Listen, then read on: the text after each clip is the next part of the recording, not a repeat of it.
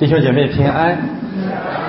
马可福音第十三章二十四到二十七节，啊，翻到那个经文，我们一起来读马可福音十三章二十四到二十七节。马可福音十三章二十四到二十七节，再往下，上面，上面，哎，好，在这里。好，我们一起来读啊，在那些日子，那灾难以后。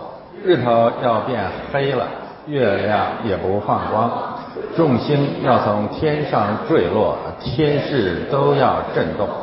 那时，他们要看见人子有大能力、大荣耀驾云降临。他要差遣天使，把他的选民从四方、从地极直到天边都遮蔽了。好，我们感谢神的话语。呃，首先呢，我们呃赞美主一直来带领我们，今天算是课程的最后一课啊。啊，昨天我们也呃祈求主呢，把他的喜乐、平安、警醒、谨慎、谦卑、温柔啊，加倍的引导我们，保守我们在这里啊，为他做美好的见证，美上加美好上加好。我们也特别感谢主，今天继续带领我们在他的圣山之上，要按照山上的样式继续来建造他的教会。按山上的样式，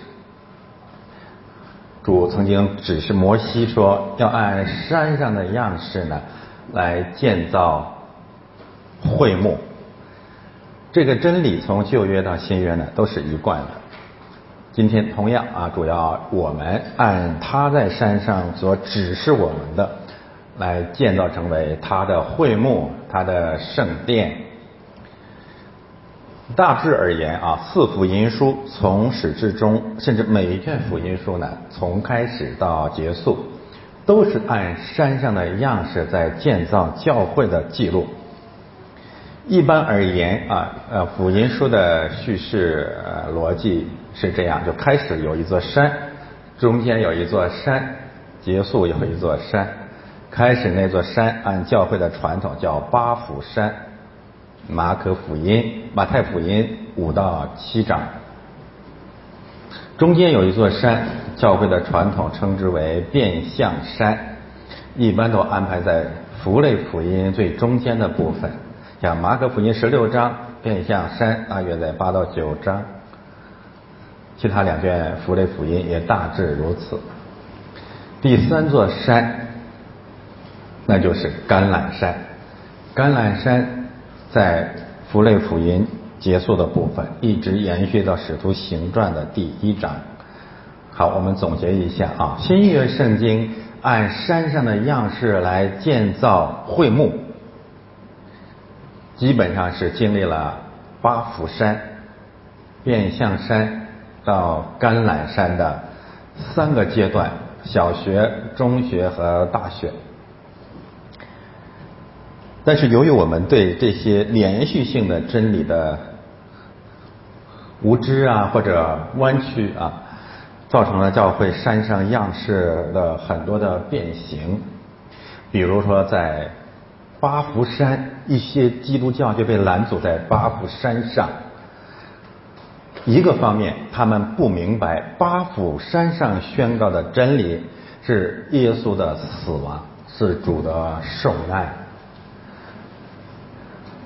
变相山上宣告的基督事件的主题是主的复活。这个我们刚讲过，登山变相显现的主的形象是复活的主的形象。而橄榄山上宣告的基督事件的主题是主的再来啊！我再说一遍啊，八福山啊，所谓的嗯呃登山宝训的八福山，基本的主题是耶稣的受难；变相山耶稣的复活，橄榄山耶稣的复临。但是八福山我们把它讲偏了，讲反了，这个道理我们分享过啊。就是基督教基本上把它变成了一个天国宪章，变成了基督教应该按照那样的基督徒应该按照那样的宪章去生活的一个模式，一个教材。但是我们认为八福山的教导、登山变相的教导，呃，不是这个登山宝训的教导，是为了预备耶稣基督的十字架。就是我们的主啊，在马太福音五到七章，以极其特别的方式啊，重新总结了律法的精义，然后告诉我们他非死不可。就是按照那种律法的阐述，无论是犹太人还是普天下的人，没有人能活出律法的要求来。因此，耶稣必须死，必须借着他的死才能赦免我们的罪。所以，八福山的真理啊，是启蒙的真理。是幼儿园啊，是我们神学的幼儿园，是小学。我不是说呃世俗小学，它是真理非常重要的一部分，但只是真理的开端，是我们吃奶的阶段。但是基督教的主流把八福山讲成了大学，结果啊，五到七章马太福音五到七章，实际上是呃教会的弯曲啊。是他彻底的丧失了十字架的真理，变成了什么呢？对八福山的教导的解读，把基督教伪装成特别特别娘，就是比谁更娘的一种伪假冒伪善的宗教。简而言之，比如说从那里面开始就比谁能够饶恕仇敌，爱仇敌。他们借着八福山的这些教导，最后打造了一个虚假的爱仇敌的世界上最假冒伪善的宗教，结果就变成了就是不是他自己爱不了仇敌，没有谁能爱仇敌，于是这种虚假的基督教就是专门高调教导别人爱别人的仇敌，然后他也负责爱别人的仇敌，这种半吊子的基督教啊，完全没有办法回答，那么。马太福音二十三、二十四、二十五这三章的经文，和马太福音五到五章、六章、七章之间的经文，完全不可调和的矛盾。主耶稣在马太福音二十三、二十四、二十五橄榄山上的这些教导，让这些鸡汤叫目瞪口呆。你在那里完全看不到一个爱仇敌的基督，你在那里看到了一个极其极其严厉咒诅仇敌的基督，以及他宣告他回来的时候要让所有的仇敌万劫不复，那种审判，那种仇恨，不是人类语言能形容的。他说让他的仇敌在火湖里面被焚烧，直到永永远远。你可以拿着登山宝训去找耶稣基督去算账，你的爱仇敌在哪里呢？所以为什么我们在马可福音的时候，我们一再强调，主说你们先不要传，先不要传，不要从登山宝训上下来就去传福音，你不配，你还不明白什么叫福音。然后主从这个变相山下来，再一次告诫彼得他们，严严的嘱咐他们不要传，不要传，你还不知道什么叫基督真理。明白吗？所以我们小学还没有毕业，就当了名目了，啊嘛，普天下去炫耀自己的爱心，自己是爱心大使，嗯，没有后面的经文啊，没有后面整全的真理，爱心大使一定是爱心大便啊，看吧。呃，这基督教要攻击我了，那没有圣经也讲粪土的啊，粪土和大便是一个词啊，不要攻击我。八福山啊，基督教的小学，基督教的幼儿园，我们需要，我们从那里长大才知道，我们的主要必须为我们死，这是登山宝训八福山真正真正的终极的真理。耶稣为我们死，解决了基我们新生命的第一个问题，那就是赦罪的问题，对吧？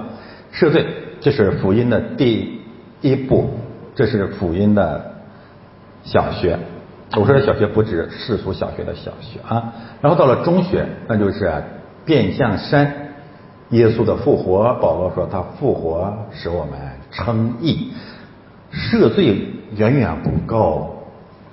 耶稣死在某种意义上可以说这个赦了普天下人的罪，但是呢，因信才会称义，所以。保罗说：“复活要使我们称义，使我们这些罪人在主面前竟然成了义人，而且要见证主的义。这是变相山。我们到了中学了，当然也包括我们要活出主的公义。但仅仅这样，由于我们是主里面的义人，由于我们的地上行公义、好怜悯、谦卑的与主同行，我们就一定会被世界消灭，甚至成为殉道者。那怎么办呢？到了橄榄山，主说：“不要怕，我回来为你们算账。”基督教不要太假了，不要太假太假了。我们就是盼望主回来消灭仇敌。启示录说：“主啊，你何时回来？”在仇敌上，我身上为我们伸冤呐，所以橄榄山才是福音真理的终极启示。那里有两大福音是我们更应该宣讲的，是什么呢？第一，我们要进入永生和新天新地，那是真正的福音，那是福音中的福音，那是我们今天忍那谦卑忍忍耐为主寻道我们真正的盼望。另外一个福音。橄榄山上的福音，那就是所有我们的仇敌都要进入地狱，进入火湖。我不假冒伪善，我盼望那一天，我诚实的盼望那一天。什么是福音？我们总结一下：三座大山上的福音：第一，赦罪；第二，称义；第三，永生。我们要按照这样山上的样式来建造会幕，感谢主，这是整全的真理。这是从幼儿园、中学到大学的真理。今天我们感谢主啊，带领我们来到了橄榄山大学。以后我们的神学院我们起名叫橄榄山神学院啊。橄榄山大学，橄榄山大学讲的是最完全的福音。这就是马可福音十三章的内容，翻到前面。我们稍微回顾一下，下面啊，回顾一下马可福音十三章的结构。一到二十三节我们讲完了啊，两座圣殿的对比，然后末世的大灾难各种征兆。今天啊，我们用两节课的时间呢，讲完余下的三部分内容：基督的复临。然后呢，无花果树的迹征兆，还有最后啊，神吩咐他的门徒，吩咐教会，反复的叮嘱教会要警醒、警醒、警醒，而警醒的主要的见证就是守候圣殿，为主做工，按时分粮。今天的这一段经文虽然不是很长，但是涉及到了一些非常非常重要而且很难的福音真理，甚至一些基督教的核心教义。因此，我们求神加倍的怜悯我们啊，让我们在这里面所领受的啊，能够成为我们教会的祝福，成为我们自己信仰的祝福。比如说基督论的问题，因为这段经文有一节经文说。那时辰那日子，只有父知道，子也不知道啊！这就构成了像耶和华见证人啊和一些这个什么李长寿这些 啊这些邪呃异端的一些观点，就是我们的主即使不是受造的，我们的主也是赐予，就圣子是赐予圣父的次等的神。这个经文极具挑战性啊！我我们我为了准备这个功课，也呃查阅了很多嗯神学著述，没找到我满意的答案。呃，如果你们有更满意的答案，可以跟我分享。呃，所以我们今天还是只能靠主啊，我们自己，我们得自己来，嗯，没有人能帮上我们。嗯，有一些人是回避这个问题，但是这节经文太扎眼了，就放在那个地方，而我们坚决相信我们的主。是与父等同的，他是神。那子也不知道，只有父知道。我们怎么把我们的核心的教义与这明显的经文之间做一个统一的解释呢？啊，求主帮助我们。还有，还有这个今天的。嗯，有一些经文啊，涉及到末世论的一些教义。末世，啊，基督教的异端主要是三块容易出问题啊：基督论，然后呢，末世论，还有一个呢，圣灵论啊，这是容易出问题的。那么今天的另外一个出一处经文就讲到了，马太福音讲到了，就是闪电从东方来，于是中中华民族 中国华人教会出了东方的闪电啊。我们今天要彻底的踩碎他们，把真理重新建造在圣经本源的基础上。我们很我我们同情他们的受逼迫，大家知道，特别在海外，在北美啊，这个全能神教很活跃，可以跟法轮功媲美了。嗯。另外一个相关的信息呢，就是主再来的时候和呃主第一次来和主再来之间啊，他把权柄，他把权柄赐给了教会。这涉及到我们一直纠结，呃，很多基督教也纠结我们自己的一个问题，那就是政治问题、权力的问题、顺服掌权者的问题。今天呢，我我们求神加倍的啊，让我们看见整个圣经当中讲的权柄、顺服掌权者到底是什么意思。而且我们今天在这里要庄严的、正式的。放胆的宣告一个圣经的真理，那就是教会的权柄永远高于世俗权任何的权柄。我们要彻底的扭转基督教丧权辱国的可耻的历史，重新宣告上帝儿子的权柄以及他心腹的权柄，永远是世界上最高的权柄。有让主的恩典，让主在教会当中得着荣耀，直到永永远远。现在我们来看。第三部分，基督复临。翻到下面二十四节开始啊，我再读一下给大家。在那些日子，那灾难以后，日头要变黑了，月亮也不放光，众星要从天上坠落，天势都要震动。用原中国人的这个文学话来讲，叫上天垂下啊，上天垂下。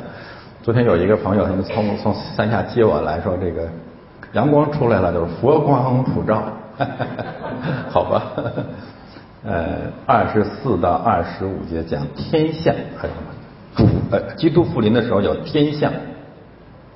二十七节和它平行，讲地上的情况，是吧？直到地极四方地极天边啊，我们看到天上的景象，下面是地上的事件，主来了。它在天地之间带来整个宇宙的变化和更新，然后呢，圣经有相关的经文说，天地渐渐旧了，像外衣一样旧了，都要更新换新的。谁来换新的呢？他来。中间二十六节，人子大有能力，大荣耀驾云降临。这是基本的一个信息啊，就是主回来。我们就看到这里用极其简简短的经文，四节经文。来描述了基督的复临，这是福音书当中描述基督复临啊，应该是比较简洁的一段记载。但是呢，我们还可以换个角度来看这三部分信息。二十四到二十五，可以把那里的日月星啊，日月星辰、日月星三光看成是撒旦的权势的代表。伟人、邪教领袖、异教领袖、世界的列王、君王都要受审判。一个方面，他们代表了受造之物被崇拜的那个弯曲啊；另外一个方面，根据圣经一些平行的一些经文啊，我写的那个地方了，呃，那么他们可以代表这个时代、这个世界敌基督的势力。上帝要从高处啊，基督复临的时候要从高处把他们全拉下来接受审判。比如说呃，以赛亚书十三章十节，三十四章四节，用了完全相同的概念：日头变黑，月亮也不放光，众星要从天上坠落。但是你要再看那个呃引经的语境，那里面审判的是巴比伦。而巴比伦在以赛亚书当中是魔鬼的化身，在启示录里面是世上最后权势的代表。于是我们的结论就有了圣经根据，这叫一经结晶。那就是这些话语宣告了被世界众王、世界之主的审判。约珥书也一样，约珥书。用了这个日头变黑、月亮放光这些概念，宣告的是对一对蝗虫、蝗虫组成的军队的审判。呃，这里面呢有一些相关的信息，就是巴比伦和蝗虫，它可能呢构成了我们接下来要解释东方的闪电，以及以及整个末世论信息东方这个概念的一个基础、一个前提。这个问题我们先放在这儿啊，但是它可以帮助我们解释什么叫东方的闪电。另外一个，我们还可以这样来看啊，就是这个天象的变化，也就意味着在末世审判之前，人类的生态环境是彻底的变坏了。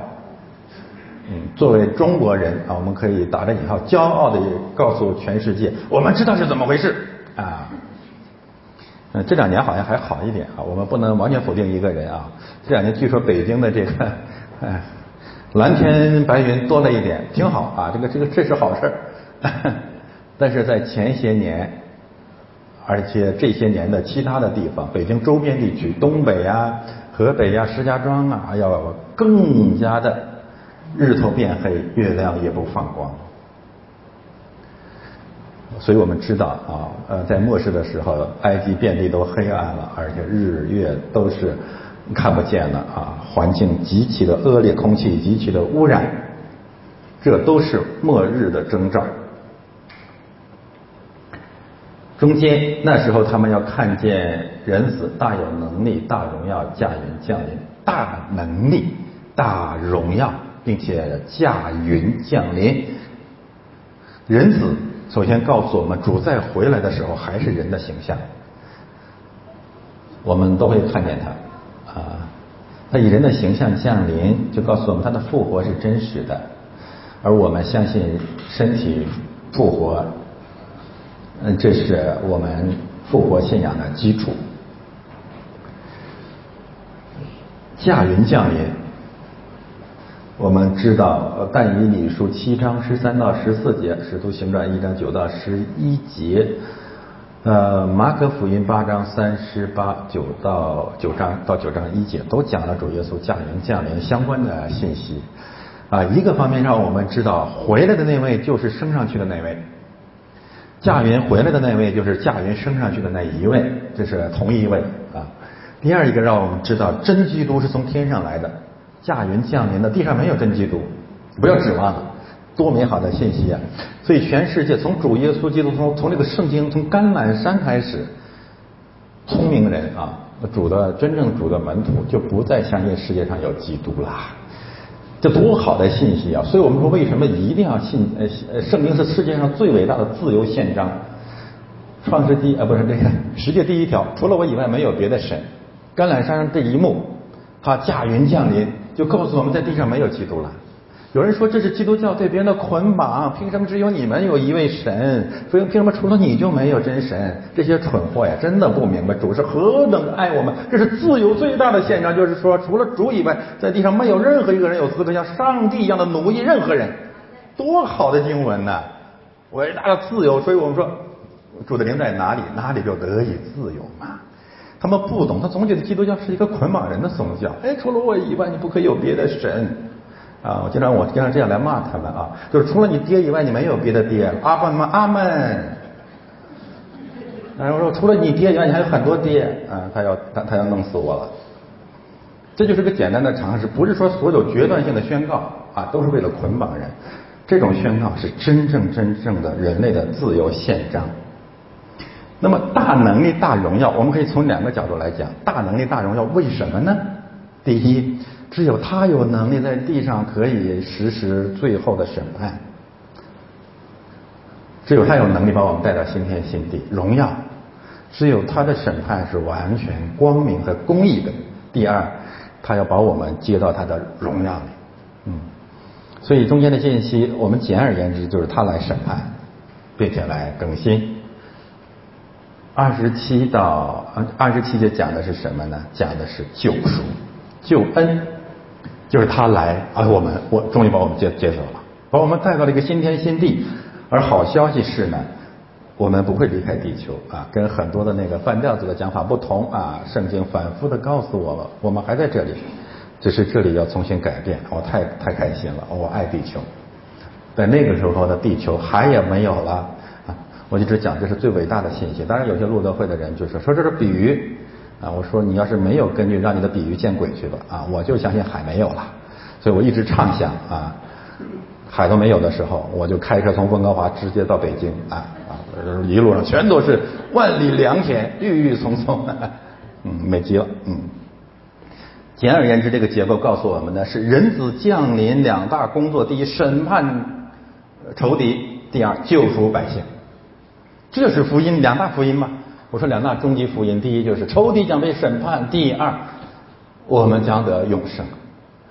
那么马太福音二十四章二十九到三十一节，路加福音二十一章二十五到二十八节，讲的是完全是按照这个结构。叙事的，那就是人子降临，审判仇敌，救赎百姓。这是橄榄山上完整的福音。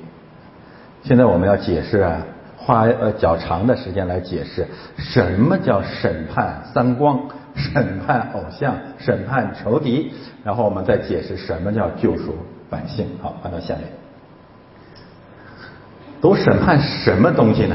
首先审判魔鬼，这是启示录更充分的信息让我们看见的。呃，我们先看这个难题啊，就是马太福音二十四章二十七、二十八节，闪电从东方来，直照到西边，人子降临也要这样。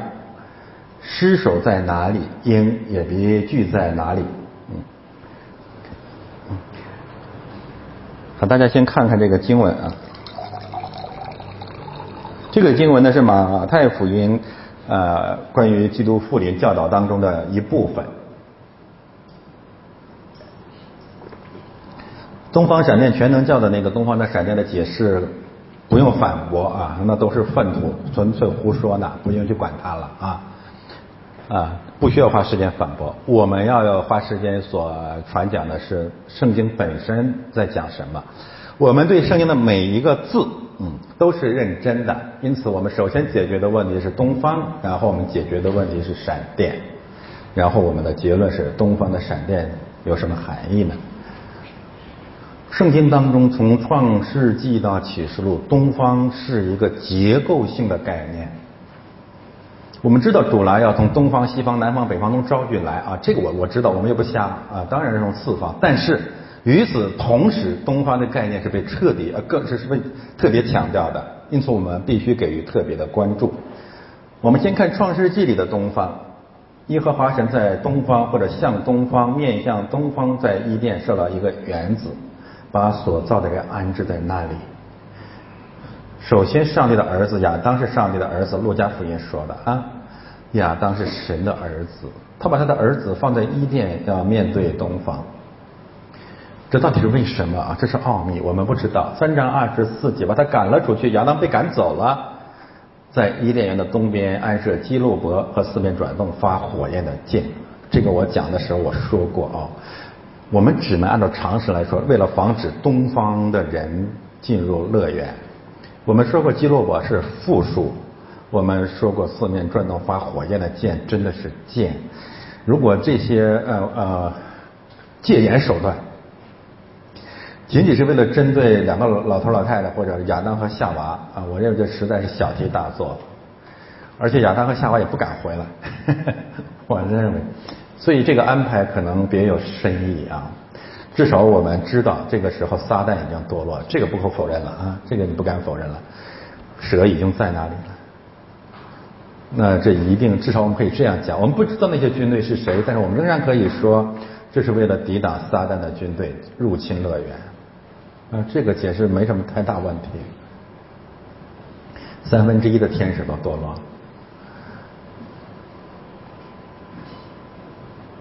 如果不是为了防仇敌，把守生命树的道路，这话什么意思啊？没法解释啊！查希伯来文“把守”这个词，就是面对敌军守护阵地的意思，没有别的意思。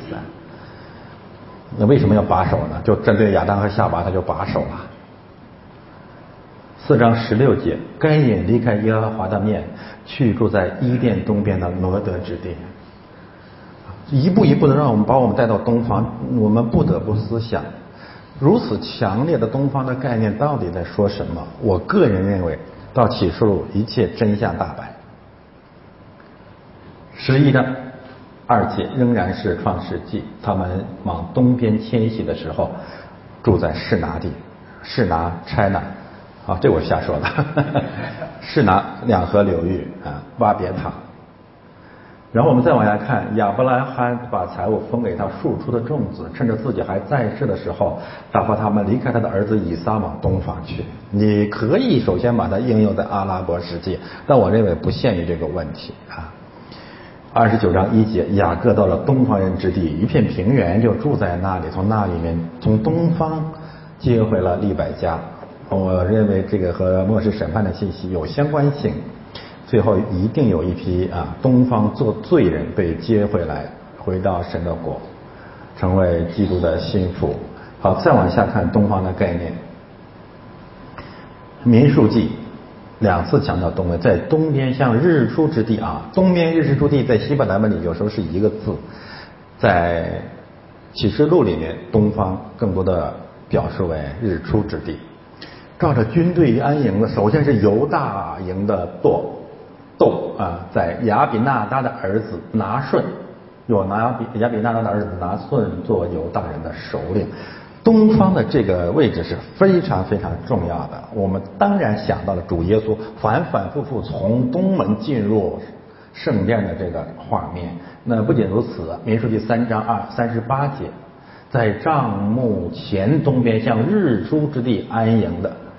是摩西、亚伦和亚伦的儿子，这都是以色列军队当中最强的劲旅啊！从犹大支派到摩西、亚伦和亚伦的儿子，他为什么四面转动发火焰的剑，看守生命树的道路？这里面说的是他们看守圣所，替以色列人守耶和华所吩咐的，进前来的外人必被致死。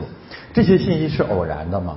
这些信息我们这么把它平行一下，一都可以互相解释了，很多核心的概念是一致的。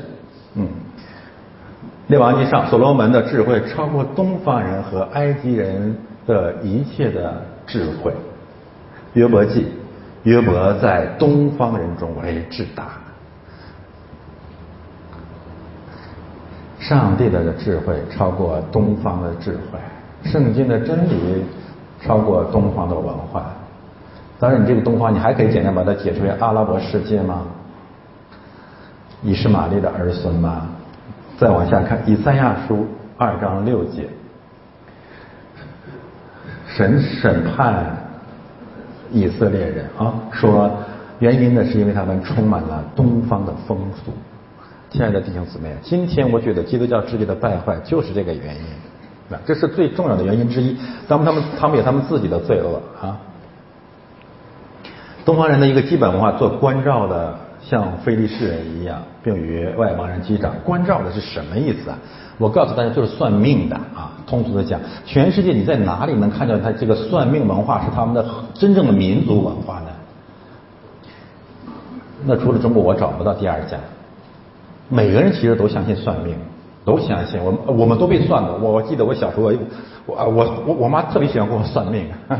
我跟大家说过，后来这个最好最好的一卦嘛啊，我妈妈兴奋的不得了，就跟那个村里人分享了，说这孩子有出息，将来至少也能当民办教师。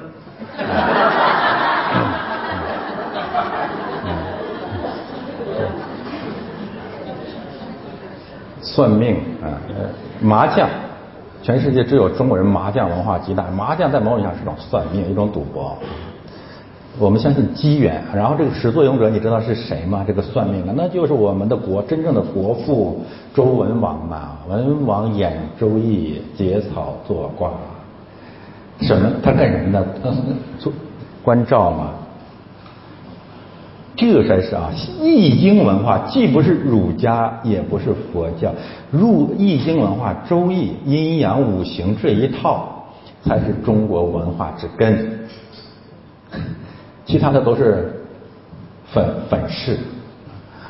那那这一套想想想说明什么呢？太贪了，太苦了，穷疯了，就是希望靠不当的、偶然的奇遇。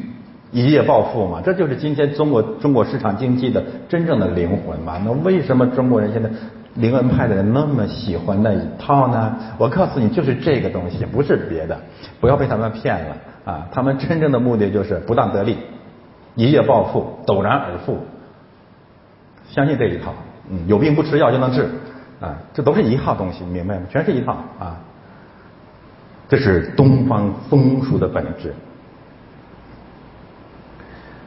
四十六节十一章啊，我招鸷鸟从东方来。记住刚才有一个有呃马太福音说，尸体在哪里，鹰就在哪里啊。这是旧约相关的东方的信息。再往下看，还在看东方哈。马太福音一到三一章二章一到三节，你一定要注意这个东方这个概念，它为什么如此如此极端的强调？这里面竟然强调了三次的东方。当希律王的时候啊，有几个博士从东方来到耶路撒冷。再往下看，我们在东方看见他的星。再往下看，在东方看见的那星，东方。东方，东方，你可以这样啊，你把创世纪、马太福音、启示录当做一个圣经的基本架构。第一段，东方，东方，东方，东方；最后一段，等一下我们再看启示录，东方，东方，东方。中间福音书，东方，东方，东方。为什么呢？地球就这么大啊，圣经这么讲，一定有非常非常深刻的奥秘。就是东方可能在救恩历史当中扮演了一个极为沉重重要的角色，但是东方也在上帝的权势之下，普天之下莫非神土，所以东方仍然有人得救。有几个博士，这几个博士从东方来说明了什么？两大事实：第一，东方没有救恩，东方没有真理，东方走到了绝境。靠关照的那一套，没有人能够真正的有平安和永生。第二，告诉我们，东方有人因福音的缘故，因为听到的缘故，启程归向基督。不是三个博士啊，我自己啊，研究研究这些信息，我越来越相信，这是大一大批的东方人啊组成的一个商队也好，朝圣的队伍也好，来到了耶路撒冷来仰望。人类的救主，走的路线如果很远很远的东方，可能有一些路线就是丝绸之路。那么那个时候真是感谢神，在主诞就在主诞生之前，丝绸之路彻底的贯通，啊，很有意思。启示录，现在我们到启示录了，我们看见另有一位天使，我又看见另有一位天使从东方上来。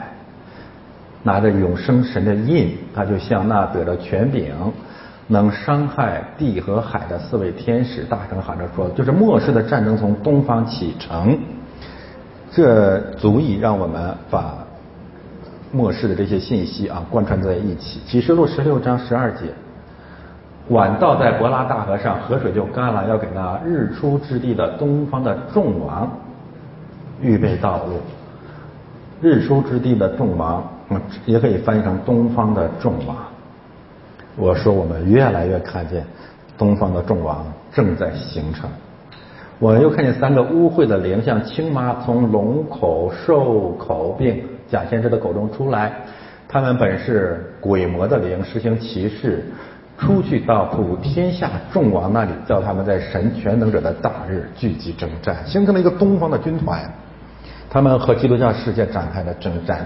历史只能这么解释了啊！你除非你说这都是比喻啊，我认为这有一定有事实的根据。就东方的众王形成了一个联军联盟，和嗯西方的基督教世界有一场征战。嗯，大体是这样。虽然基督呃西方的基督教世界也不是什么好饼，但是东方的众王会形成一个联军啊，这是字面上当中字你只能得出的结论。如果我这些信息都明都是清晰的啊。那么你就会明白，最近一两年，我为什么我讲到的风格有些改变。再往下看吧，我们现在看什么是闪电。东方的问题基本上啊，这些信息贯穿下来，你自己得结论，我没做结论啊。马太福音二十八章三节说，他的面貌如同闪电，衣服洁白如雪。我还是那句话啊，那些半吊子攻击我们已经结呃这个灵异结晶是完全无知的啊。我们解释圣经的每一个概念，都是因为圣经有同类的概念，而我们相信圣经只有一位作者，就是圣灵，他所使用的同一个概念，一般来讲是统一的含义。你，这是常识。所以我们把圣经当中所有的闪电请过来，我们就知道东方的闪电是什么了。东方的闪电是人子降临的标志，对吧？这是马太福音二十八章三节。他他面貌如雪也好，他是光耀也好，他万丈光芒也好，用闪电来形容他。路加福音十章这段经文说呢，我看见撒旦从天上坠落，像闪电一样。然后十九节，我给你们权柄，践踏蛇和蝎子，有胜过仇敌和一切的能力。断没有什么能伤害你们，那就告诉我们，撒旦也是撒旦的降临坠落也会有闪电的现象，但同时，基督的军队会去和他发生战争。路加福音实际上二十四节，人子在他降临的日子好像闪电，从天这边直到那边。启示录有闪电，这人子降临的时候的现象。所以我这里我们可以做大致得出这样的结论，什么意思呢？就是闪电发生的地方，就是上帝儿子的军队和撒旦的军队征战的地方。这是综合的结论，只能是这样啊。也就是说，当东方出现闪电的时候，我们大致可以说，在东方首先出现了属灵的战争。耶稣基督的军队和撒旦魔鬼的军队发生了前所未有的激烈的征战。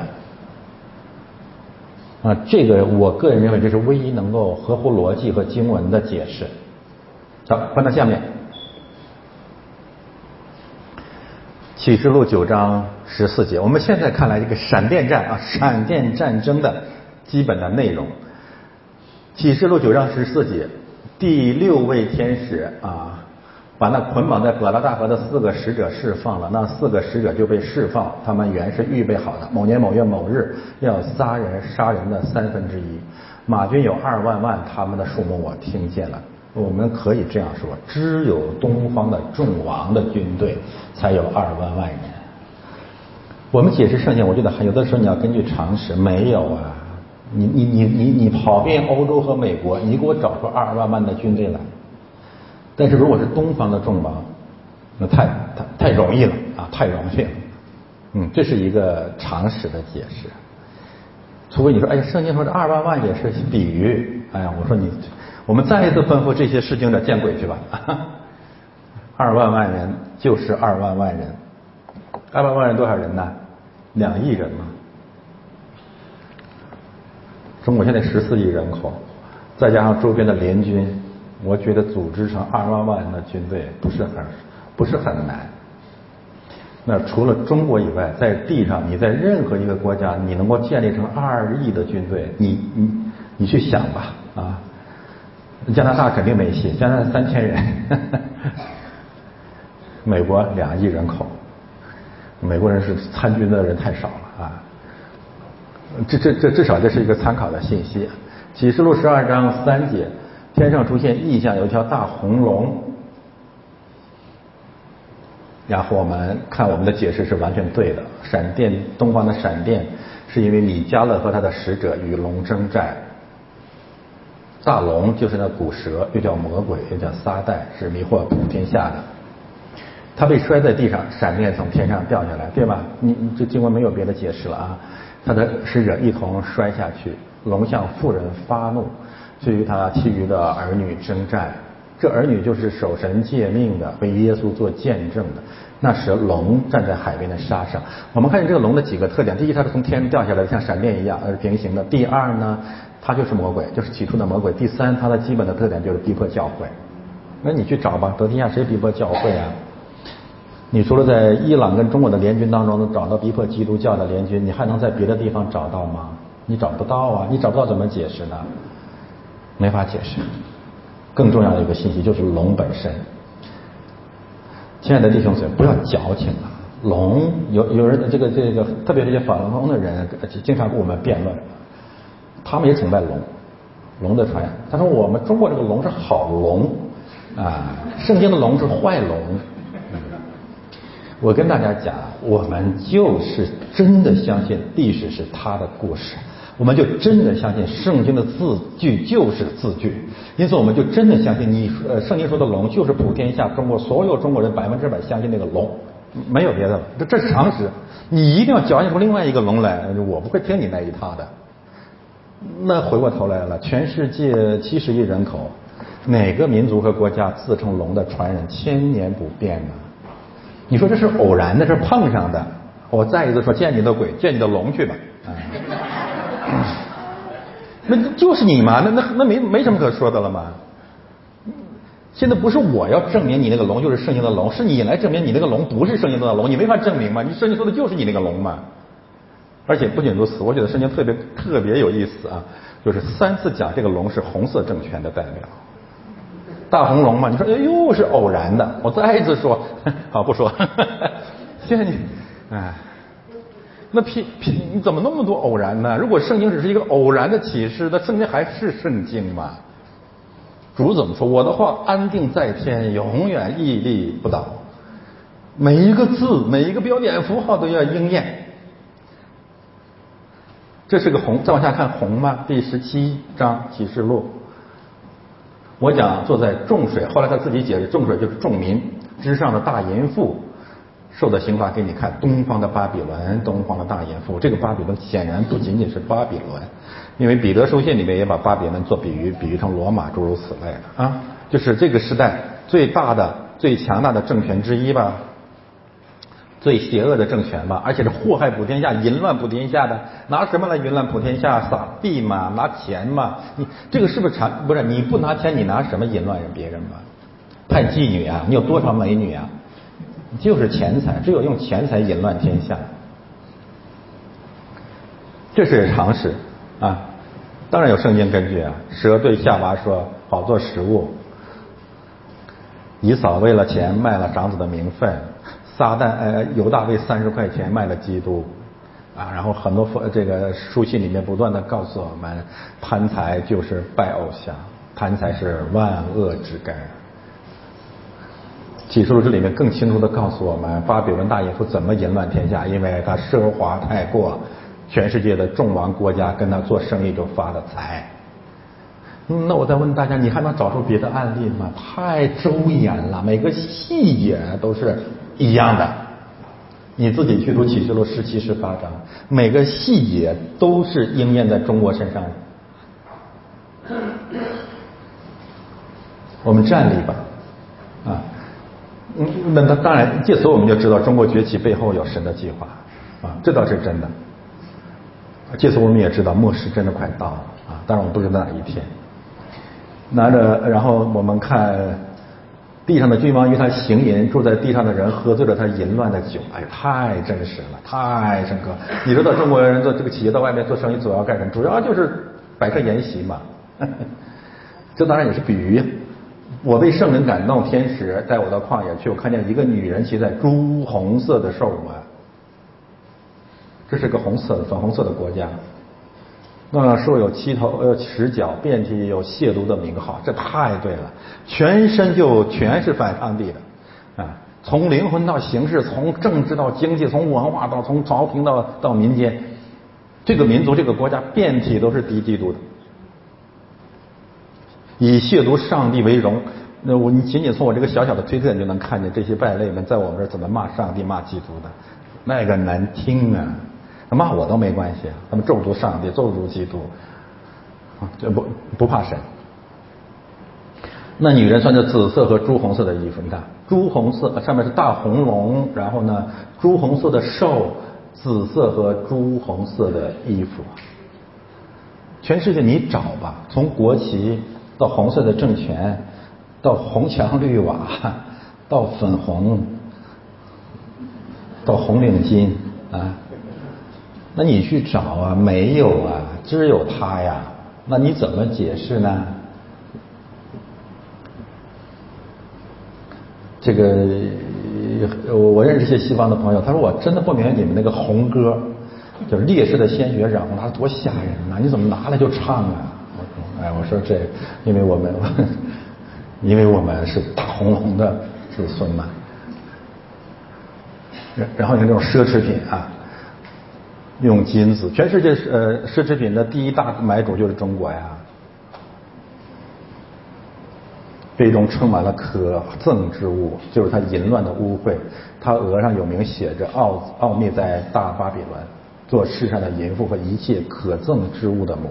哎，我真的在全世界找不到找不到更合适的国家能够作为巴比伦的化化身。没有，真的没有。又大，又邪，又红，又恶，又淫乱。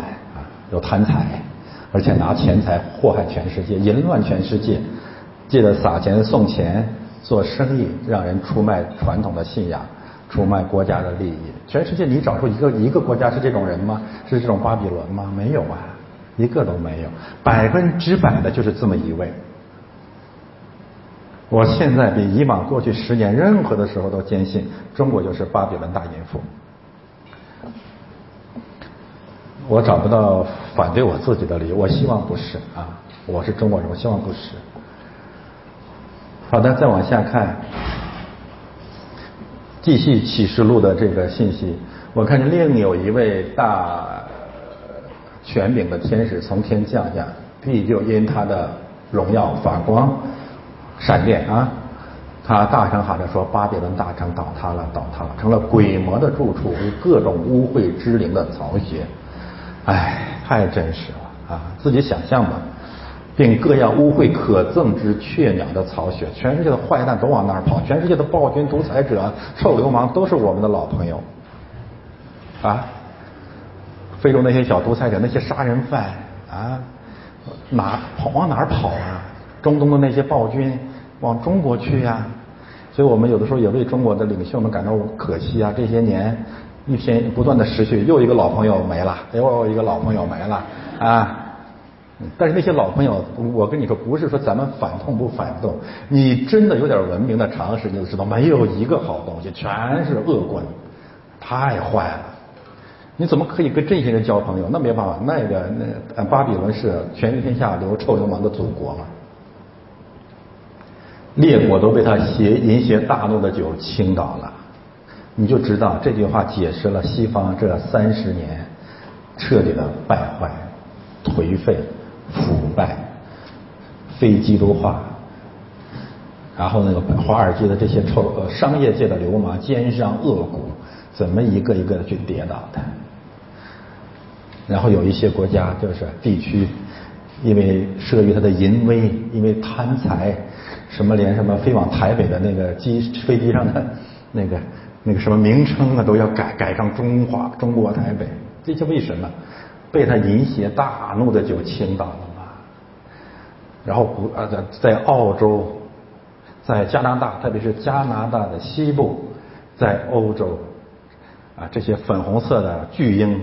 那不淫邪大怒吗？谁敢惹？上街游行，在日本的机场，在泰国的机场，在韩国的机场唱国歌，你唱哪门子国歌嘛？哎呀，起来被哑巴！哎呦，我这就真是作呕了，太令人作呕了，太令人作呕了。我去过这个澳洲的朋友嘛，我不知道现在变没变。你去悉尼，离悉尼歌剧院附近有个广场，大约有那么几十米的一个大长龙，中国人做的，放在那个地方。然后十二生肖占据了那悉尼这个大街，就是那个那个公共广场中中央，多无耻啊！那活该呀，澳洲人民活该呀！你淫邪，你淫邪了吗？你愿意要人家钱吗？在某种意义上，我说西方这些年被淫邪了，纯属于活该论的证据，活该嘛！所以我说，今年我在魁北克省看到了一些希望，就是有一位候选人说，再去移民，第一个要求就是信基督教。太伟大啊！我们一定要选这样的人上台，不信基督教，不不不要来到这个国家。但是你现在之之所以这么败坏，我觉得西方人现在一味的谴责中国呀，现在什么川普这些人清醒了，终于认明白了，活该，早干什么去了？啊，贪财嘛，什么钱你都敢收，这真的就是以草出卖长子的名分，太贪婪了，贪财真是万恶之根呐。那华为凭什么在全世界扩张？他知道你贪财嘛？举国家之力降低生产的成本，目的是什么？因为这样才可以淫乱普天下贪财的这些罪人啊，没没有什么新鲜事。你看地上的君王与他行淫，地上的客商因那奢华太过就发了财。我真是读到这些经文，我都是拍案叫绝，毫厘不爽，一个字都不差的应验在中国的崛起和他中国与世界的商业关系上。泰国也一样，其他的国家也一样。然后现在中国，你说多有意思啊！就是因为中国人出来旅游喜欢花钱嘛，他们唯一的信仰就是购物嘛。所以现在它变成了武器了。谁得罪我，我不让我的呃百姓去你那玩儿，多无耻啊！哎呀，这在中国的百姓也够够个够无耻的了，他就听，完全没有权利，一群奴，这一群狗奴才就是。哎，我怎么说的这么真实 啊？不许去台湾，哎，不许去韩国，谁惹我，我就不许去。哎，太真实了。启示录十九章，我看见群众在天上大声说：“哈利路亚！救恩、荣耀、全能都属乎我们的神。他的判断是真实公义的，因为他判断了那用淫行败坏世界的大淫妇，并且向淫妇讨流仆人血的罪。”给他们伸冤，又说哈利路亚，烧淫妇的烟往上冒，直到永永远远，啊，最终一定啊，上帝一定审判这个大淫妇。那一千年完了，撒旦就从监牢里放出来，出来要迷惑地上四角的列国。哎，自己想想四角的列国吧，就是哥哥和马哥，这是这是一个比喻的说法，我我我们解释不明白的。啊，继继续继续考察吧，叫他们聚集征战，他们的人数多如海沙。当然，这个哥哥呃哥哥与呃 哥哥与马哥，有人解释俄罗斯啊，那这个他们有他们的文字性的根据啊，那倒也挺也挺贴切的啊。叫他们聚集征战，然后旧约呃先知书还有一个预言，就是将来从东方和极北之地会兴起联军，这我们我们想象。他们的人数多如海沙，他们来到，他们上来遍满了全地。哎呀，哪个民族有能力遍满全地？围住圣徒的营，从逼迫教会了，因为蒙爱的城，攻击基督教了，我呃就有火从天降下，闪电了，烧灭了他们。那迷惑他们的魔鬼被扔在硫磺的火湖里，就是兽和假先知所在的地方。他们必昼夜受痛苦，直到永永远远。最后，最后，上帝基督复临的时候，绝不会容忍这个淫妇继续祸害他所创造的世界。啊，这个淫妇一定会被消灭，彻底消灭，永永远远。哦，太美好的福音了，这是我特别开怀的信息。好吧，翻到下面。还要审判万民，第一就审判魔鬼啊，审判鬼魔，审判蛇，审判龙，审判大淫妇，审判世界之主。但是接下来审判的第二个对象，所有的罪人，尤其是与龙行淫的那些人，都会被审判。我们看，呃，启示录一章七节，呃，下面那个地方啊。他驾云降临，众目要看见他。记住一章七节，连刺他的人也要看见他。地上的万族都要因他哀哭。这话是真实的。为什么哀哭要被审判？为什么被审判？因为跟受淫乱。我们看这边，呃，这个有呃使徒行传二十四章二十四节，菲利斯和他的夫人由他的女子土希拉一同来到，就叫了保罗来。听他讲论信基督耶稣的道，保罗讲论公义、节制和将来的审判。基督教一定要讲审判的信息。菲利斯甚觉恐惧，说：“你们却去吧，等我得便再叫你来。”菲利斯又指望保罗送他一些银钱，所以屡次叫他来和他谈论。后来菲利呃波丘菲斯都接替了菲利斯的任，菲利斯。要讨犹太人的喜欢，就留保罗在监里。这里面我们有几个信息可以看到啊。第一呢，就是世界的这些众王、诸侯、君王都是钱财的崇拜者，都是大淫妇所淫乱的对象，这是第一个事实。第二个事实呢，那就是保罗所传讲的福音就是按山上的样式所传讲的。保罗讲了公义、节制和将来的审判。我问大家，今天这个教会呀，谁讲这个呀？我们不讲这个。谁讲公义？你搞政治。谁讲节制？啊，你们为什么不讲家庭？谁讲末世的审判？你骄傲，你也要被审判。公义、节制和审判，而且保罗是站在三位比拉多的面前，都都是罗马总督，是在犹太地巴勒斯坦最高的长官，是最高的权柄。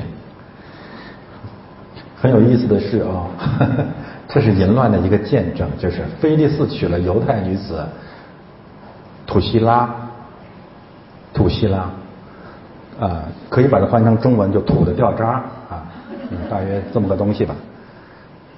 这它是这个犹犹太教跟呃这个政治权力淫乱的一个见证。那保罗向当时的就是巴勒斯坦地区的。嗯，总统和第一夫人，对吧？讲公益，公益，我我们再一次看见公益是神果的第一品质。然后呢，节制，节制什么意思？就是习主席和这个图西拉或者叫林郑月娥在香港节制一下啊，不要动粗，不要献肌肉，不要施暴啊，凡事有所节制。不节制呢，不公义呢，必有最后的审判。后来，罗马人为什么要在在罗马街头把保罗砍头呢？新仇旧恨呢？你这些话太难听了啊！公义，我们不公义吗？节制，我们不节制吗？最后的审判，这些审判官一生都是审判别人的，他怎么可以接受将来还有个更高的、更公义的审判呢？但是我们奉主的名要宣告这个，但是审判的对象、审判的理由，是因为地上的人、地上的君王与偶像行淫。犹大书一章十四节，首先就预已经预告了这场审判，说亚当的七世孙以诺曾预言这些人说：“看呐，主带着他的万千圣者降临，万千圣者教会啊，可以指教会，可以指保罗，可以指我们，我们要在这个地上宣告审判的信息。”我们一定要宣告审判的信息。如果传福音不传告不宣告审判的信息，漠视审判的信息，基督复临的信息，我们根本就不配做教会啊！我们根本不配在这个地上讲基督，因为基督的复临和审判乃是这个基督教信仰的中心的中心。不然我们何必信主呢？在众人身上行审判，正是那一切不敬虔的人所妄行一切不敬虔的事。又正是不敬虔之罪所说的顶撞他的刚愎，那 亵渎上帝的，最后都被审判。审判呢审判万民，嗯呃这个希伯来书九章二十七节，按照定命，人人都有一死，死后且有审判。这给我们一个很大的安慰，我们把香港的未来确实是也仰望在神的手中，让他们表演，人人都有一死。死后必有审判。约翰福音十六章八节说：“他既来了，就要叫世人为罪为义为审判，自己责备自己。”审判的信息一直是啊，基督事件的一个核心的信息。不讲审判，就不再讲基督。好，翻到下面，我们再看万民被审判的根源啊，理由，这里面就展开了。呃。有一个信息我要补充在这个地方啊，就是末世审判的信息和大洪水的审判的信息是完全平行的啊，一定要记住这一点。审判伟人，然后这里审判呃世界之主。万民为什么被审判？因为万民都是偶像崇拜者，万民都跟龙、都跟兽形影，龙就是蛇，就是鬼魔。兽不过是龙的化身啊，龙的分身也好。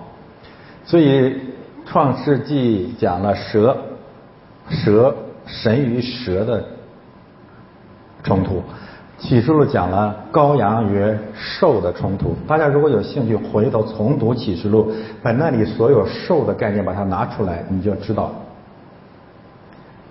上帝为什么要审判魔鬼？为什么要审判万民？因为那里面大量的关于兽的信息讲的是兽获得了权柄，然后要求人顺服兽的权柄。翻译成现在基督鸡汤教的话，就是顺服掌权者。整个启示录极其强调也是这个兽的权柄啊，兽假先知互相收受权柄，然后让普天下的人，包括所谓的基督教，要顺服掌权者。然后我们看到基督和他的军队将来要把这个权柄彻底的夺回来，还给基督。所以启示录的一个核心的战场就是两种权柄的斗争，那就是掌握死权的。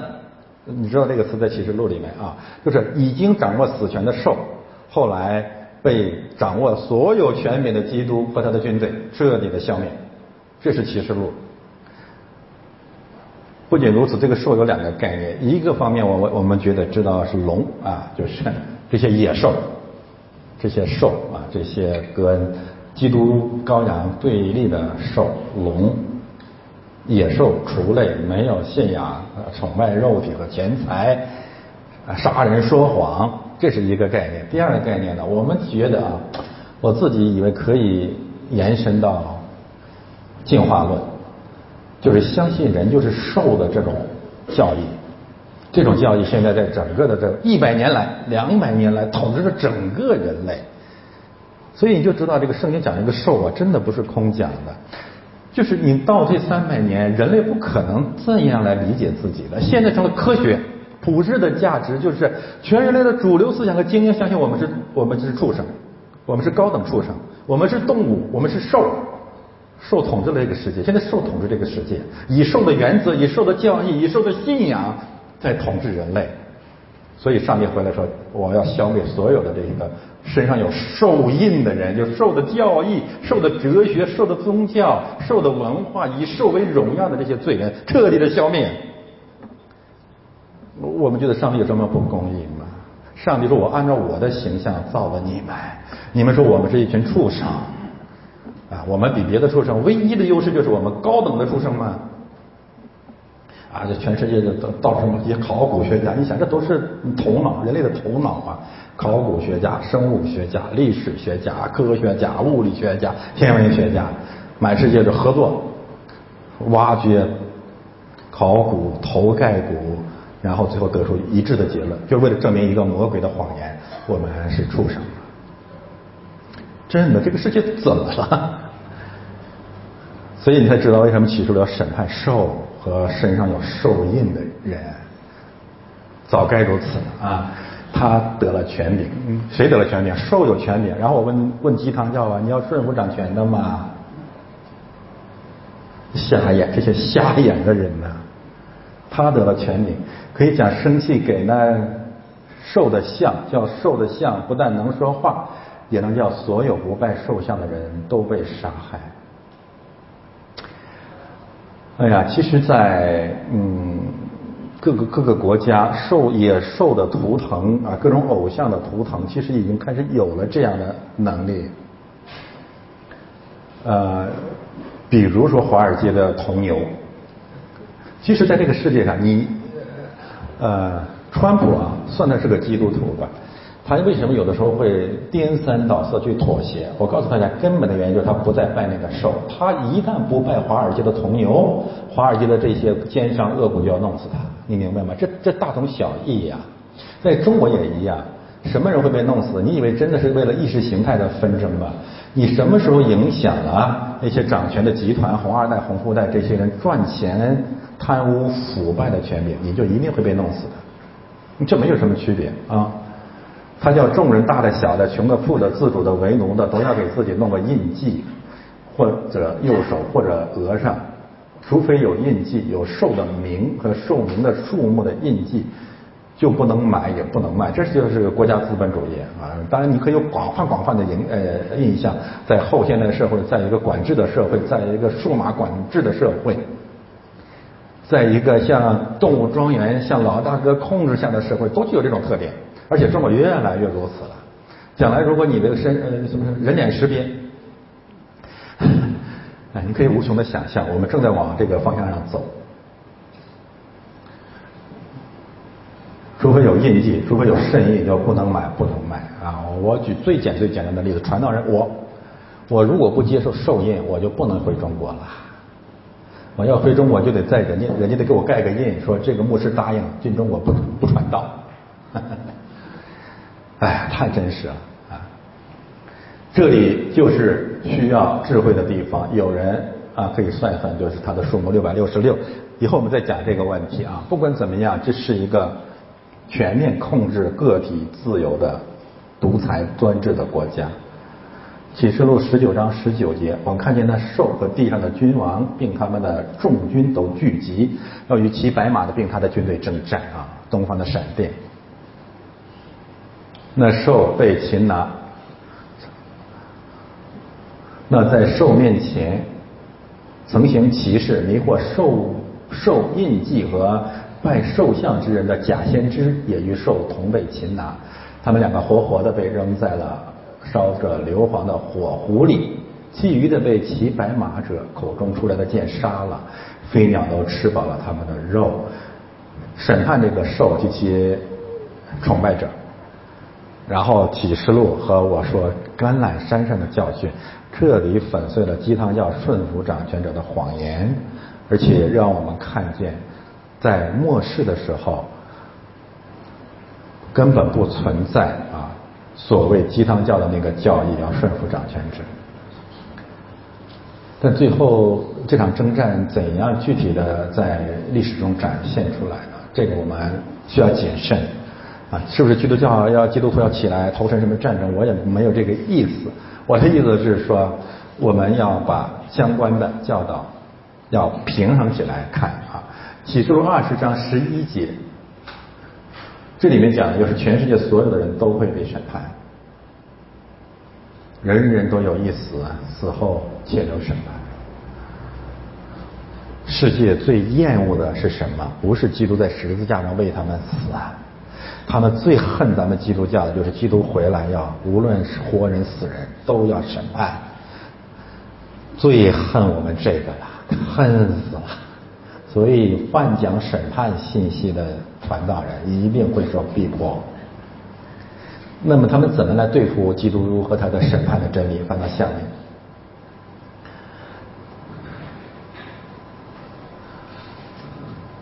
嗯，应该还在下面。好，我等一下讲他们他们怎么对付我们啊？呃，好，呃，我等一下再讲，翻翻上来。啊，好，继续启示录的这个审判的信息。最后，最后啊。胆怯的，我讲过了。基督包括基督徒，你害怕你是进不了天国的，最最最最终啊！不要讲你的理由啊，都害怕。但是你你一直害怕，你与神果是无份。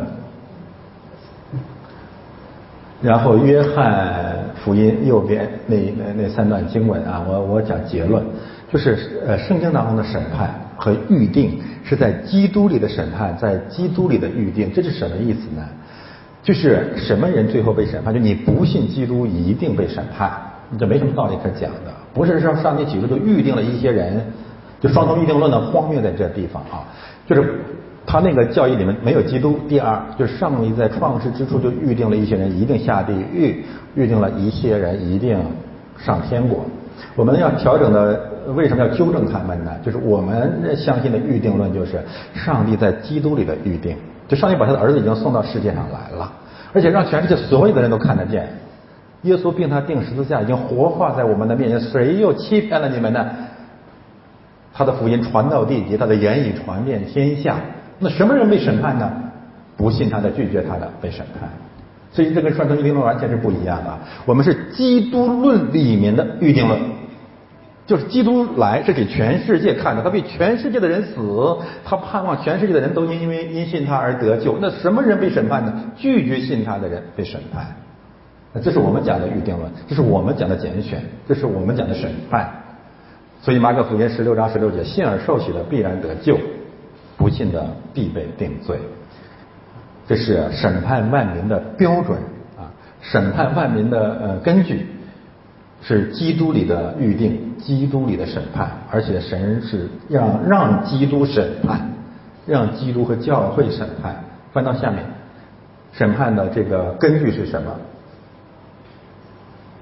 基督教呢，可能有一个呃偏有一个有一个不完全的说法，一个教义就是我们因信称义，因恩得救，这是对的啊，这是我们讲的真理。但是大家一定要注意，审判的时候不是根据信心，审判的时候是根据行为的，啊，这个你没有办法不讲，这圣经上清清楚楚的教导，不是我这发明啊。我们是因信得救，但是我们因行被审判，所以我们要小心了。那什么样的行为啊？上帝用什么来审判我们的行为呢？我现在要告诉大家，从圣经当中首尾一致的审判的标准只有一个，就是公义。为什么我们要讲公义呀？我为什么不不软化一下立场，少讲点政治罪恶呢？我想自己得救，我也盼望你们都得救。不要我们忙碌了一生，最后有些人根本没有办法得救。而且这些审判的信息不断的强调，不行公义，心里没有公义的人不能得救。那你行过公义吗？正相反啊，这个鸡汤教啊，谁行公义，他审判谁；谁行公义，他用政搞政治的罪名定罪谁。这些人是一定不能得救的。有没有经文给你选几条吧？约翰福音五章三十节，主说我要来审判，我怎么听见就怎么审判。听见什么呀？听见你的言和行吗？我的审判也是公平的，我要按公义来审判。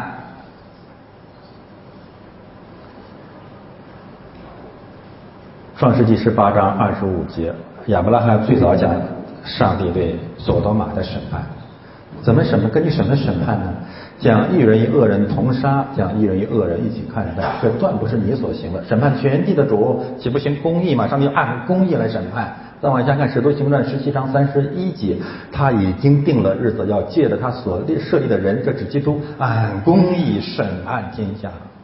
按什么审判呀？公义。雅各书二章十三节，那不怜悯人的，也要无怜悯的审判。怜悯乃是向审判发生，按照公义和怜悯审判。你怜悯孤儿寡妇了吗？彼得前书二章二十三节，他被骂不还口，受苦不说威吓的话，只讲自己交托给他按公义审判人的主，按公义审判。启示录十九章十一节，我观看见天开了，有一匹白马，骑在马上的可能预表基督啊，至少是他的使者，成为诚实真实，他的审判都按公义。所以呀，把基督教弯曲成了一个无耻的、丧天良丧尽的、只自私自利又虚伪透顶的那种宗教，到今天我们必须彻底的弃绝它。这种魔鬼的声音，最后让很多很多所谓的基督徒根本不可能进入新天新地。其实这不是常识，上帝按他的形象造人，你像畜生一样在地上自私自利的活着，没公义，没怜悯，你凭什么是得救呢？你为什么得救呢？哎，这这这这属灵的调子很高，我得救是因为我信基督。你信基督得表现，你你拿什么证明你信基督呢？先公一号怜悯，谦卑的与神同行嘛。你没有这个，你说你信基督，那上帝，你你真把上帝当傻子了？关起门来，窗帘拉上，啊，门锁的又又严又又紧，然后啊里三层外三层的防盗网，然后在里面唱世界上最勇敢的歌曲。我每次去这种教会，我真的难过。上边我们主是万王，我主之王，我什么都不怕，我们的主与我们同在。你这不是废话？你用得着你怕吗？你怕什么呢？哎，那歌的歌曲唱的那个高啊，就我真的觉得羞耻。你凭什么呢？就像我们唱这种歌，耶稣基督精灵前进，你得真前进啊！你把门都锁拔了，你在你地下室里面一点光都看不见，你你往哪儿前进呢？你前什么用得让你前进呢？哎，我就觉得现在基督教这个歌曲太无耻了，真的太无耻了。歌是好歌啊，你这些人一唱，你凭什么呀？你怎么你就为主殉道了？你你你怎么你之前你怎么就勇敢了吧？哎，放胆传道。后来我听听你怎么放胆传道的呀？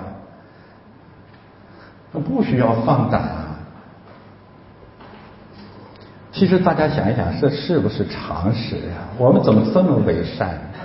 你去什么港台的教会？你看哪个能够放胆的？只有一种放胆啊！我我我我说了好几次了，不再说。就是某牧师把某牧师裤衩扒得干干净净，然后全世界看呐，好脏啊，我放胆传到基督经面前去。哎，啊，十八个牧师签名，然后还好多人给他拍臭脚，这些人太勇敢了。哎呦，我的天哪，你你需需要勇敢，无耻就够了，不需要勇敢吧？这这基督教怎么了？这个基督教啊，哎，还有好多人跟着跟着跟着跟着跟着喊，哎，求主饶恕我们吧，让我们知道主最后会按照公义审判我们的，你这种无耻也会被审判的，你一定会受更重的审判。彼得先书二章二十三节。然后启示录十九章十一节，启示录二十章十二节，无论大小都被审判。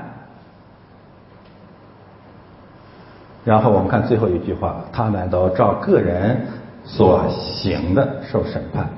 我讲得救因信，审判因行，这是圣经的根据，不是我的发明啊。那每个字你不认识啊？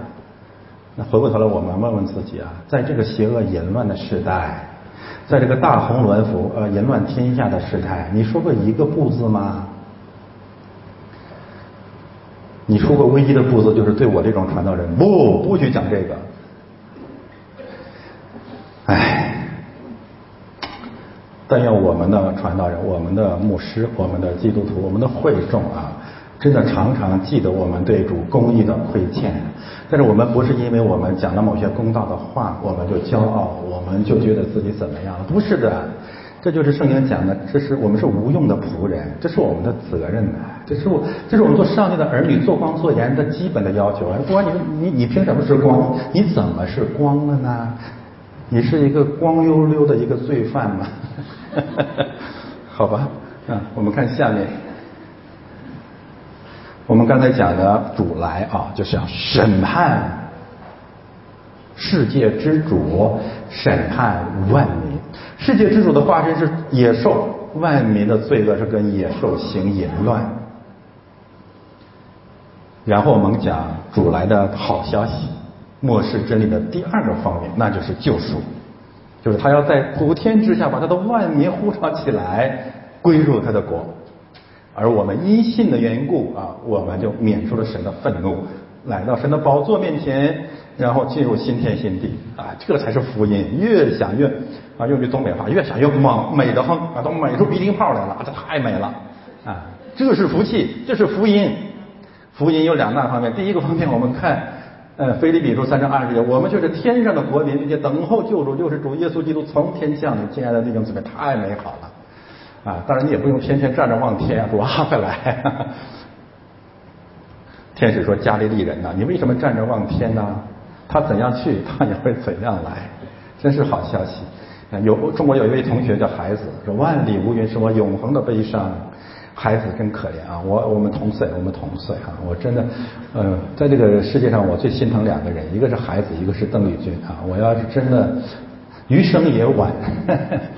哎，当然我这是个人的偏爱啊，哎，真的是孩子就是最大的问题就是没读到圣经这节经文，主再来不是看天来的，天使说你为什么要站在看天呢？万里无云是你永恒的悲伤啊，远方除了遥远之外一无所有，你绝望了，你觉得主不会回来了，你觉得上帝根本不在，没有，上帝借着他的天使吩咐我们是怎样，你去工作。上帝借着你的福音，他们下了山，嗯，到了马可屋，他们传道，他们走向地极，他们突然发现，那个时候上帝借着圣灵，每日每刻与我们同在。你你站着看天看不见的，是不是这个道理啊？所以我们有福气，圣经赐给我们生存的盼望，主一定会回来的。但是我们不是干等啊，我们有传道的使大使命。而在传道的大使命当中，你就真的经历了主说的话：“我必与你们同在，直到世界的末了。”天门呃，帖撒罗尼迦前书一章十节，等候他儿子从天降临，就是从死里复活的那位救我们脱离将来愤怒的耶稣。他死我们已经赦罪，他复活我们已经称义，他复临我们正在等候啊！这是福音啊！帖撒罗尼迦前书四章十三到十八节，这个经文很多基督徒比较熟悉，特别有些教会，像尼多生这类教会很熟悉。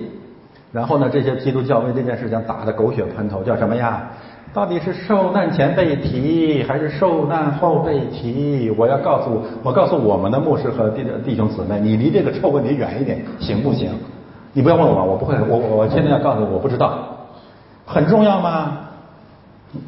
你被提就行了嘛，然后提到哪里，提多高，海拔、位置。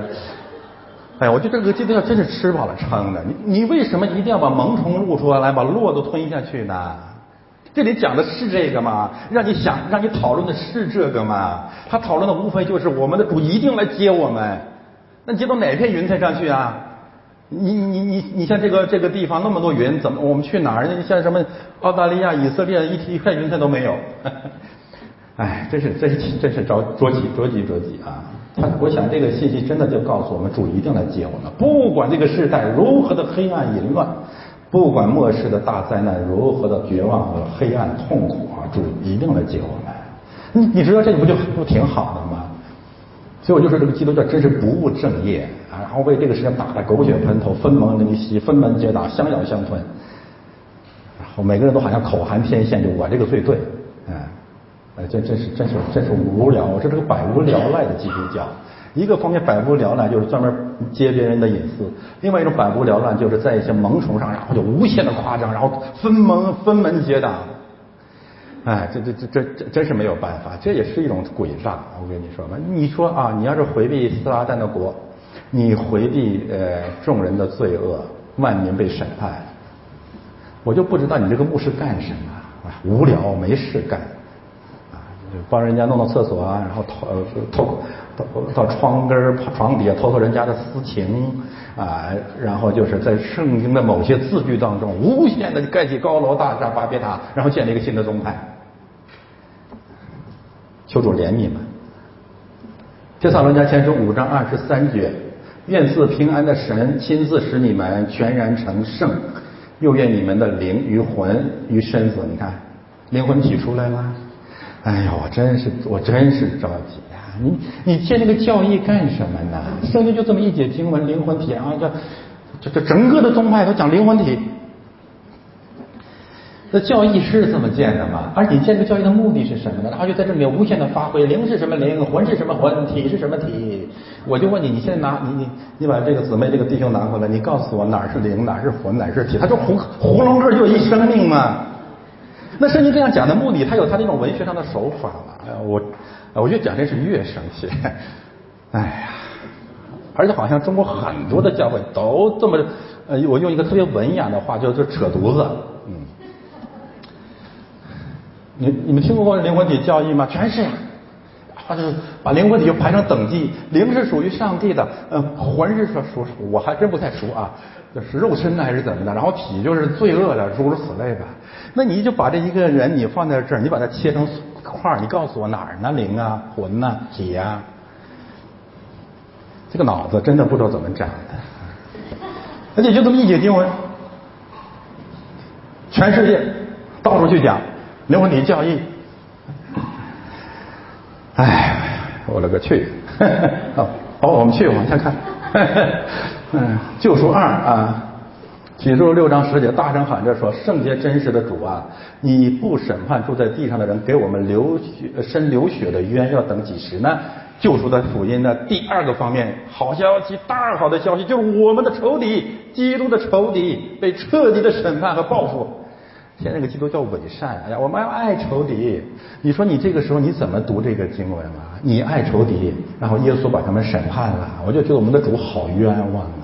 好人都让你做了。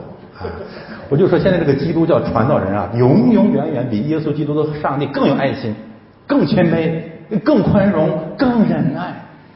我有时候都说你做上帝得了，你比他的就是他，而耶稣要做上帝，做的我们的考试。我跟你说，耶稣只能打四十九分，我们现在这个传道人绝对一百二十分。哎，那个生命，那个忍耐，那个谦卑，那个爱心，哎呀。我就说现在我在这个我在神学院里面就遇到这个问题，这是真的啊！就是现在这个保罗来按牧，没有教会给他按牧的，一个都没有，早都把他打出去了。哎，爱呀，爱仇敌呀！我们的我们能不能再伪善一点？我们凭什么就不能咒诅逼迫教会的人受审判？其实啊，这些人假的很。你真得罪他个人了，他天天在家里咒诅你，他面上跟你拥抱啊、亲嘴啊，都假的。他比谁心眼都小。但是越是这种人啊，在教会里面就越是花里胡哨，啊，闭着眼睛，然后人家这个痛哭流涕。哎呀，我要爱我的仇敌，然后出来做见证。他当年怎么怎么怎么我了？你看我都饶恕他了。你要饶恕你讲什么呢？哎，你越饶恕他呀，我就是我要得罪谁，你千万别饶恕我。你要一再讲我，你饶恕我，就知道我欠你的更多，你知道吗？嗯。我们当然要爱，但是我们爱有一个标准，我们盼人都悔改信基督就行了，这就行了，好吧？爱到这个地步就可以了。那些不悔改的，主说不要把珍珠扔给猪，扔给狗的。你碰见那些人，你跺去脚下的尘土就离开的。上帝没让你去爱他呀。我们一定要记得啊，我们的爱如果超过了主的要求，你就是魔鬼了。你就是创世纪第三章那个蛇对亚当夏娃的爱。你们可以吃啊。你们可以像神一样啊，没问题呀，不一定死啊。哦，我再讲我们的结论啊，我们的爱如果超过了基督的爱，你就一定是魔鬼的化身啊，小心一点吧啊，不不不要犯爱主义啊。我们的爱是有原则、有底线的，我们的底线就是神愿万人得救，不愿一人沉沦。但是信而受洗的必然得救，不信的必被定罪，这是我们传的。我们因为这样的缘故，我们才会知道基督教必须强坚强些。你不要太娘了，我开始讲，哎，这是这这么娘的一个基督教，然后是就就比谁最娘啊？就就就从那个登山宝训上下来，下山之后，那眼两眼放光，好像那口含天线，就就就所向无敌啦，爱仇敌啦，打左脸给右脸啦。哎呀，我的天哪！你你你能不能把一个学业完成，你再去做牧师啊？那是那是一年级刚下课，主说你们再来到登山变相山，主说你们再来去橄榄山，我还没讲完呢，对吗？好吧，我们这是救赎的一个很重要的方面。第二个方面就是审判我们的仇敌。为这样的缘故，我真实的盼望啊！我不管大家啊，我走到基督信仰这块，有一种神的带领，就是八九年那个事件。我得出两个结论，我当然承认我们也是罪人，学生也是罪人，就是废话，不跟你讨论这个啊。我们讨论的是什么呢？就是这种事情发生了，如果有上帝，上帝的话，他一定有一个更最后最后的审判。那个时候我就相信最后的审判。这个世界如此的邪恶，如此的邪恶作法，很多时候邪恶必胜。这一切一切无法接受的事实，都在证明一个更伟大的真理，那就是一个方面啊，这个世界是定死基督的世界；第二个方面，这个世界一定是最终要站在基督审判台前的世界。多好啊！我相信主一定会回来的。我们难过，但是我们不绝望。啊，我们见证，但我们不放弃。我们守候，但是我们绝对不同流合污。很多世界的邪恶把我们吓坏了，最后就算了。不，我们绝不，因为我们知道主要回来的。呃，如果我们因为恐惧和绝望而同流合污的话，哎呀，我们心里就突然了，我们太亏了。坚持到今天，我们会继续坚持到主的复临。翻到下面。救赎的第三个方面，我们相信的救赎怎么相信？在什么地方相信？怎么能够把基督复临的大好的消息分享给人呢？我们承担大使命，直到地极，传基督的福音，让更多的人离开末世审判神的愤怒，进入基督复临带来的新天新地。所以《使徒行传》第一章七到八节就是。神啊，赐给我们大使命。呃，右边那些经文都讲了地级这个概念。从始至终，上帝吩咐他的仆人、他的教会，要把他复临的消息传遍全世界。这是我们今天聚集在这里真正的目的。我们从这里出去，向普天下人的宣告：我们伟大的主耶稣基督给人类带来大好的消息。第一，有新天新地为我们存留；第二，所有基督的仇敌都将被审判。感谢主，这是我们福音的见证。好，翻到最后，救赎传福音的教呃教会传讲福音，必须要传讲审判。我们传审判的信息啊！我再一次举《使徒行传》二十四章二十五节的那个例子，保罗讲公义、节制和将来的审判，菲利斯甚觉恐慌。我知道我拿旧约这些经文，鸡汤教的人一定会反驳我。保罗站在这个地方，他们无言以对。既讲公义，又站在掌权者的面前，你没得辩了啊！诸位，你是瞎眼了，你是油猪油蒙了心了啊！没有没得可辩了，这是教会的基本的姿态，这是使徒行传教会的基本的姿态。诗篇里面有一些经文，我引用在这里是什么呢？为什么基督教不敢讲审判？为什么这个世界恨基督教？诗篇这些经文都讲透了啊！恶人说：“耶和华不追究他一切所想的，都以为没有神。其实没有神，在某种意义上指的就是没有神的审判啊。那我们凭什么不讲审判？我们讲审判，实际上就在讲有神，对不对？你不讲审判，你怎么讲有神呢？神必审判啊！一般人的心里说没有神，他们行的都是邪恶。越是恶人，越相信没有神和神的审判。罗马书说，他们眼中不怕神。”恶人最恨神，特别是最恨神的审判。他们多么多么的盼望有轮回呀！我们告诉没有，啊，就一个结果：你这一生不信，没有公义，必被审判。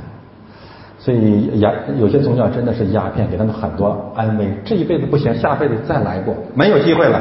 所以人家恨咱基督教，这基督教不宽容啊。第二一种就无神论嘛，他们多么希望他们像该隐一样啊，杀了。杀了人一死百了，我就觉得耶和华给他一个记号，不仅仅是祝福，让他到啊让他悔改，还有一个，别人不能杀你是属我的啊，你不要指望你杀了你兄弟就一死百了，还有更重，你不悔改还有更重的审判为你存留。普天下的暴君、凶手、恶人，多么希望一死百了啊！所以很多人说这个基督徒、基督教那个圣经上那个太宽容了，有些恶人没有得到惩罚，你是无知嘛？上帝的惩罚太可怕了，所以主怎么说呢？落到落到永生上帝手里的人太可怕了。那怎么办呢？人家就或者人家信异教轮回，或者呢，人家相信没有神，无神论。无神论是所有流氓、骗子、凶手、恶棍最大的鸦片。那所以我讲过一句名言 哈，可以可以可以传扬：无神论才是人民的鸦片。他们麻醉自己，觉得我不管有多邪恶，反正一死就完了，想得美啊！不可能，人人都有一死，死后必有审判，这是我们所信的。当然，我们现在警醒，我们自己若不持续的悔改，啊，我们也会落在上帝的审判之下。不要相信加尔文主义的鸦片，一次得救，永远得救。千万千万不要相信他，这种教义太害人了，太害人了！不不不不不，圣经上所有的这些经文都在告诉我们，你必须把你起初的信心和爱心坚持到底，不然主已经在启示录里面一再的说：“我必夺去你的灯台，我必在生命册上删除你的份。”什么意思啊？你已经得救过，你已经尝过天恩的滋味了，所以我们必须回到圣经上当中去，才知道，才能够。领受、见证末世论真理的祝福。好的，我们现在休息休息十分钟，我们再回来。